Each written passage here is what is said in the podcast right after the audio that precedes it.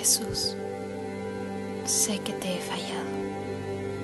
Admito que no soy la mejor persona y que cometo errores a diario.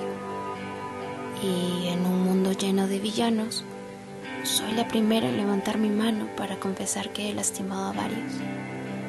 Jesús, perdóname, cámbiame, transfórmame y toma mi vida como vasija de barro en tus manos porque sé que no hay peor caída que creer que no necesito de aquel que murió para el perdón de mis pecados. Cuando mi alma se traslada al monte de Getsemaní, no puedo evitar llorar al saber que sufriste amor por mí. Hay una pregunta que surge de lo inacabado de mi ser y es, ¿por qué pensaste en mí? ¿Quién soy yo para que tú me ames así? ¿Y por qué en medio del dolor mi nombre estaba sellado en tu corazón? Solamente soy un ser humano frágil y débil en las manos de un Dios grande y fuerte.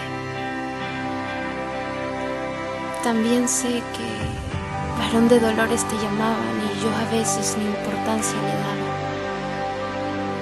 Tómame y llévame de vuelta a la cruz para que despiertes este torpe y necio corazón que a menudo quiere escapar de tu suntuoso amor por perseguir olas impetuosas llenas de emoción que solo lo llevan a destrucción.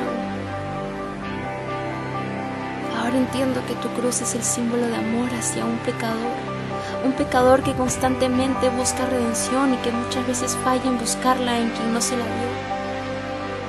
Jesús es el nombre de aquel que murió y al tercer día resucitó para darme el tesoro más apreciado que es la salvación. Y es que a Él todo se lo debo, porque Él me amó primero.